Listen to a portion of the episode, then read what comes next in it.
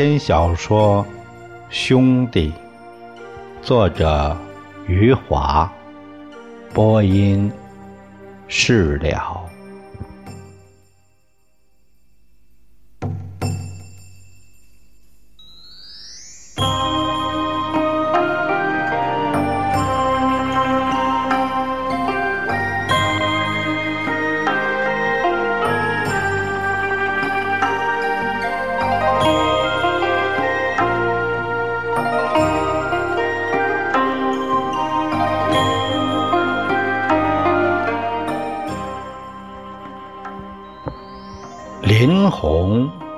每次回到家里，就扑倒在床上，抱住枕头，痛哭一场。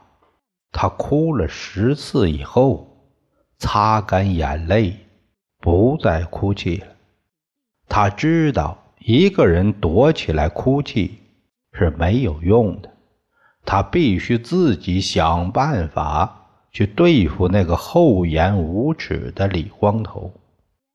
李光头死缠烂打，促使林红想尽快找个男朋友。这是那个时代年轻姑娘通俗的想法，林红也不例外。她觉得只要自己有男朋友了，就可以摆脱李光头的纠缠。林红将我们刘镇的未婚男青年在脑子里过了一遍，他模模糊糊的有了几个目标，然后梳洗打扮一番，在脖子上围了一个米色的丝巾，走上了我们刘镇的大街。以前很少上街的林红，成了我们刘镇的马路天使。让我们刘镇的男群众大饱眼福。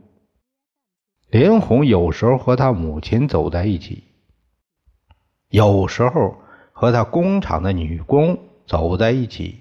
差不多每个傍晚，他都在霞光里走来，又在月光里走去。那时的林红知道自己的美丽已经广为传播。知道刘镇的很多男人对她一片痴情，可是她不知道自己所爱的男人身在何方。她曾经指望父母给她做主，可是她的父母太容易满足了。条件稍微不错的年轻男子托人上门来求亲，他的父母就会喜出望外，就会说比那个李光头好多了。这些年轻男子都进入不了林红的眼角，更不用说进他的心里了。所以他只好亲自出马，亲自来挑选一个如意郎君。林红走来走去，美丽的脸上挂着美丽的微笑，偶尔见到一个面容英俊的年轻男子，就会认真看他一眼。随即扭过头去，一二三四五，走出五步后，再回头看他一眼。这时的林红就会看到一张神魂颠倒的脸。我们刘镇被林红认真看过两眼以上的年轻男子一共二十个，有十九个人想入非非了。只有宋刚一个没有反应。这想入非非的十九个觉得林红的眼睛里分明是有话要说，尤其是回头一望的第二眼，可谓是春色满园，风情恋恋，让他们心驰神往，夜不能寐。十九个里面有八个已经结婚了。这八个嘴上唉声叹气，心想：“这这，哎呀，结婚早了，叫苦不迭，后悔这么早定了终身大事，连个幸福的擦边球都没有打着。”八个里面有两个妻子长相丑陋，这两个更是恼羞成怒，深更半夜还会从睡梦里气急败坏的醒来，忍不住狠狠的拧了妻子一把，把他们的妻子疼的从睡梦里尖叫的惊醒，他们吓得立刻假装睡着了。用阵阵鼾声蒙混过关。这两个已婚男子，一个专拧大腿，一个专拧屁股。他们的妻子苦不堪言，他们不知道自己的丈夫已经心猿意马，各自看着青肿的大腿和青肿的屁股，以为自己的丈夫在睡梦里有性暴力倾向。他们白天的时候喋喋不休的埋怨。到了晚上，死活不愿意和丈夫睡进一个被窝，说睡在一个被窝里心里发毛。十九个里面还有九个已经有了女朋友，这九个也同样唉声叹气，叫苦不迭，心想真是心急喝不了热粥，趁早不如赶巧。他们心里开始盘算，是不是把现任女友甩了，重整旗鼓，再去追求林红。九个里面有八个患得患失，心想现在的女友虽然不如林红漂亮，也是花了九牛二虎之力才追求到手的，又花言巧语把女友摸了，费尽心思把女友睡了。林红虽好，毕竟只是看了他们两眼，实在是虚无缥缈的事情，不像自己的女友已经板上钉钉了。他们心想，眼看着鸭子要煮熟了，不能让它飞了，所以他们对林红也就是动动心思，没有实际的作为。九个里面。这八个是稳健型的爱情追求者，只有一个是风险型爱情追求者。这个风险型的开始脚踩两条船。这天晚上还和现任女友睡在一起，情深似海。第二天就悄悄买了两张电影票，一张藏在胸口的口袋里，另一张托人。给林红捎去。这时的林红是我们刘镇的女福尔摩斯，已经把那二十个面容英俊的年轻男子的底细摸清楚了，知道这个送电影票的风险型已经和他女朋友住在一起了。林红接过电影票的时候，他不动声色，心里哼了一声。心想，都是快要结婚的人了，还敢来打他的主意？那个时代的人就是这样僵化保守，男女一旦睡过了，就立刻双双贬值，新房变旧房，新车变旧车，只能去旧货市场交易了。林红知道这个风险型的女朋友是红旗布店的售货员。林红走进了布店，一边看着各色花布，一边和风险型的女朋友聊天然后将电影票拿出来递给他。看着他发怔的神色，林红告诉他这是她男朋友给的。林红将真相一五一十告诉这个迷茫忧愁的年轻女子，警告她：“你的男朋友。”是个刘镇陈世美，这个风险型的爱情追求者，就是曾经大名鼎鼎、后来丧魂落魄的赵诗人。赵诗人当时还蒙在鼓里，傍晚的时候，满面春风的走进了电影院，有群众说他吹着口哨。赵诗人在电影院外。转悠了半个小时，等里面的电影放映了，才像个贼一样悄悄地溜进去。赵世仁从亮的地方走进了暗的地方，他摸到了自己的位置，坐了下来，看不清身边那张脸，以为身边坐着的就是林红。他自鸣得意地轻轻叫了几声“林红”，又自鸣得意地说：“知道他会来的。”接下去，赵世仁对着自己的女友倾诉起了对林红的衷肠。赵世仁轻声细语，诗情画意，话还没说完，就听到了类似火车汽笛的喊叫。赵世仁接二连三挨上了几个大嘴巴。赵世仁遭此突然袭击，不知道发生了什么，他都顾不上自我防卫。哑口无言的伸长了脖子，把自己的脸蛋儿完全暴露在对方的巴掌之下。他的女朋友极端愤怒以后，喊叫都失真了。赵诗人没听出来，以为是林红在扇他的脸。赵诗人十分生气。心想：天底下哪有这样谈情说爱的？赵诗人对着自己的女朋友低声叫着：“莲红，莲红，哎，注意影响！”赵诗人的女朋友这时说话了，尖声叫着：“我打死你个刘振陈世美！”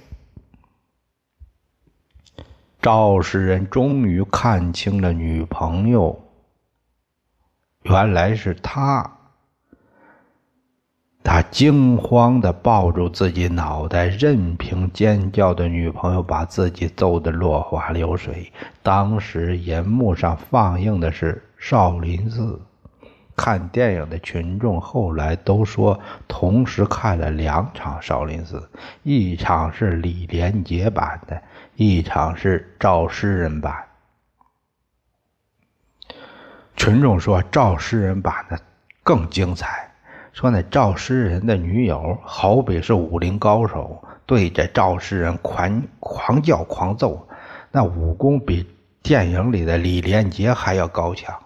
赵诗人从此臭名昭著，风头甚至盖过了当年偷看屁股的李光头。女朋友自然是一脚蹬掉了他。做了别人的老婆，给别人生下了一个大胖儿子。赵世仁后悔莫及，从此光棍一条，再无女友史，更无婚姻史。赵世仁痛定思痛之后，对刘作家说：“什么叫偷鸡不成蚀把米呀？我就是。”刘作家。嘿嘿笑个不停，想当初自己也是对林红想入非非，差一点甩了现在的老婆，差一点和赵世仁一样的下场。刘作家拍拍赵世仁的肩膀，既像是夸奖自己，又像是安慰赵世仁。人呐，贵在有自知之明。十九个想入非非的人里面，只有两个是正牌单身。这两个刘振之骄子启动了求爱之程序，都说自己既无婚姻史，也无女友史。有一个还拿着病历给林红的父母看，上面写着无。精神病史无慢性病史。另一个知道后，立刻拿上自己父母和母亲的简病历，得意洋洋地放在林红家的桌上，像是展开两幅名画似的，将两份病历翻开，让林红的父母仔细看看，知道他们的父母无精神病史，无慢性病史。至于他自己，拍拍胸脯说：“连个病历都没有。”他说自己从生下来到现在都不知道什么叫生病，身体健康的，连个喷嚏都没打过。小时候看着别人打喷嚏，心里十分好奇，以为鼻子也会放屁。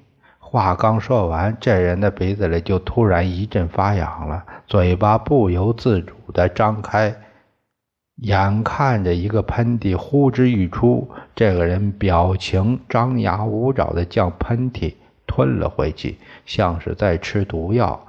赶紧用一个大哈欠的这个假动作掩盖了自己的喷嚏，接着不好意思的说：“哎呀。”昨晚没睡好。这两个正牌单身，也就是去了林红家几次，见了两眼林红不冷不热的脸，与林红的父母说了几句话。林红父母客气的笑容让他们忘乎所以，立刻摆出了乘龙快婿的嘴脸，一口一个妈，一口一个爸的叫上了，叫的林红父母。浑身直起鸡皮疙瘩，连连摆手：“别别这么叫，别这么叫！”一个还算知趣儿，改口叫上伯父伯母了；另一个脸皮比李光头还厚，继续叫着妈和爸，还说迟早都要这么叫，迟叫不如早叫。叫的林红的父母沉下了脸，很不高兴地说：“谁是你爸？”谁是你妈？林红从心底里瞧不起这两个面容英俊的小气鬼，他们每次都是空手而来，到了林红家吃晚饭的时候，还磨蹭着不愿意走，想在林红家白吃一顿饭。有一个倒是给林红一把瓜子吃。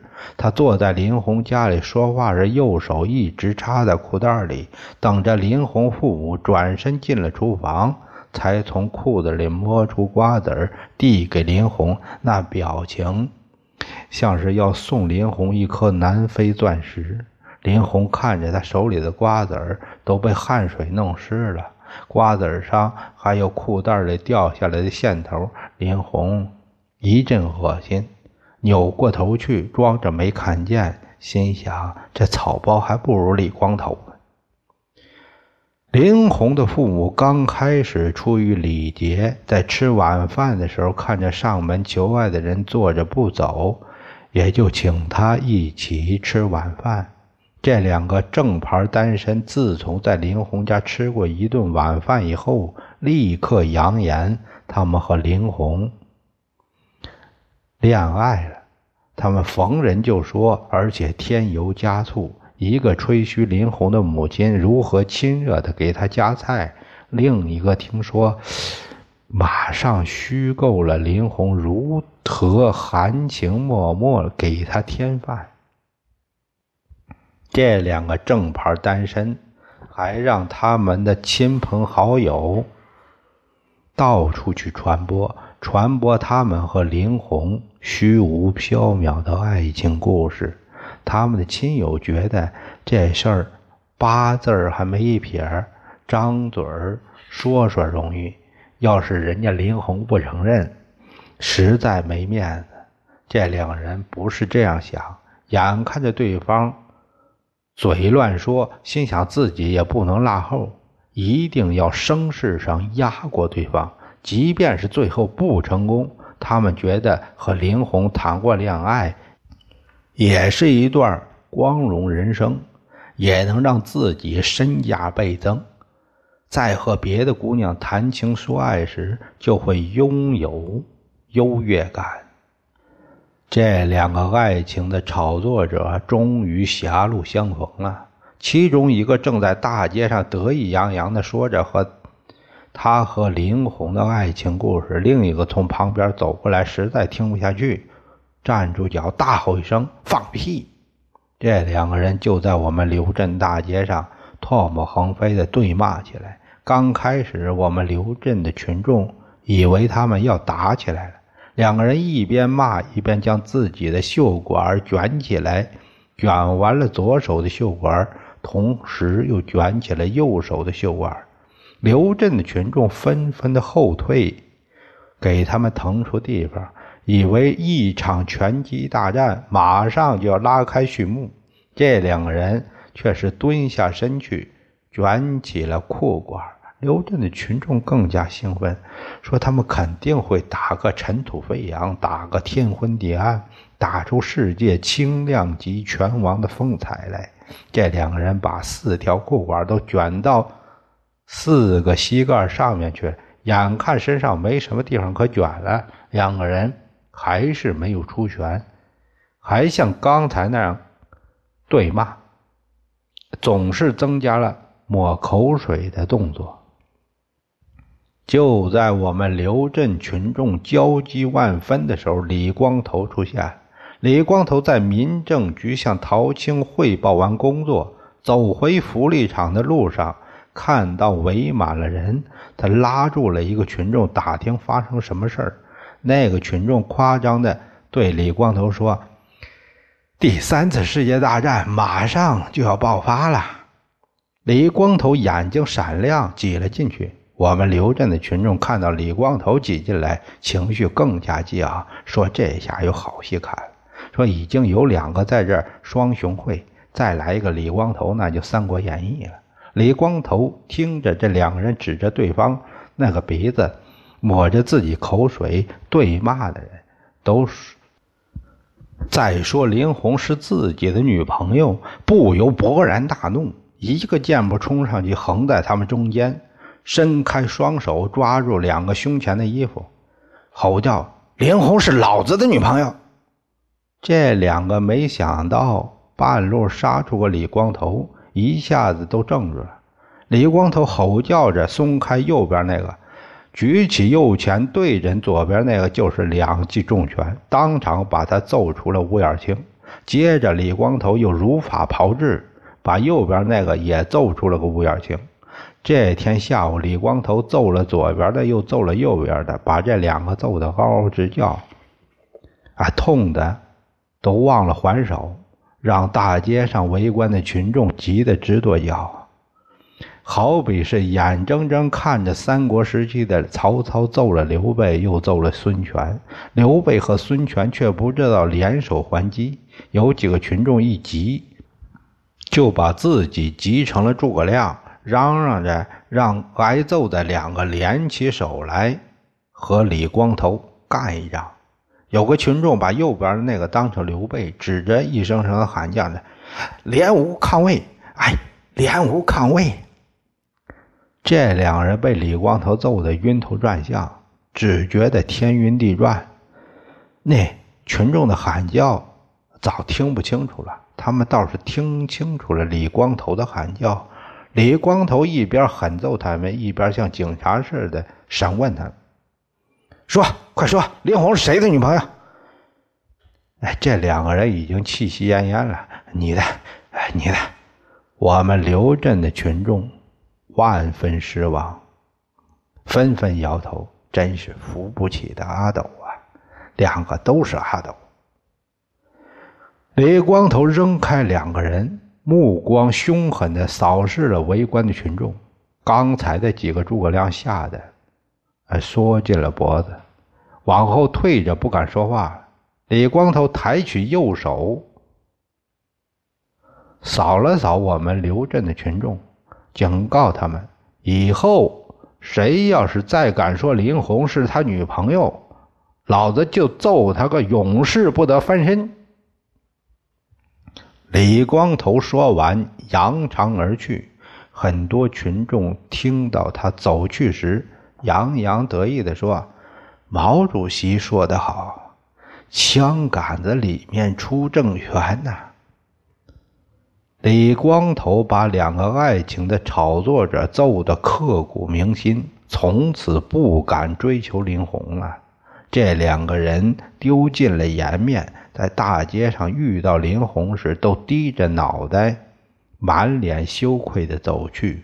林红不由得莞尔一笑，心想：那个土匪恶霸李光头也算是做了一件好事。林红放眼望去，刘镇的未婚男子们犹如丛生的杂草，竟然没有一棵参天大树。林红倍感苍凉，仿佛是前不见古人，后不见来者。这时候有个人变得清晰起来。一个白净、英俊、戴着眼镜的人引起了林红的兴趣和好感。这个人虽然不是大树，在林红的眼中也算是一棵小树，比那些杂草强多了。只要是一棵树，就有参天的可能，而杂草永远只能铺在地上。这个人就是宋刚。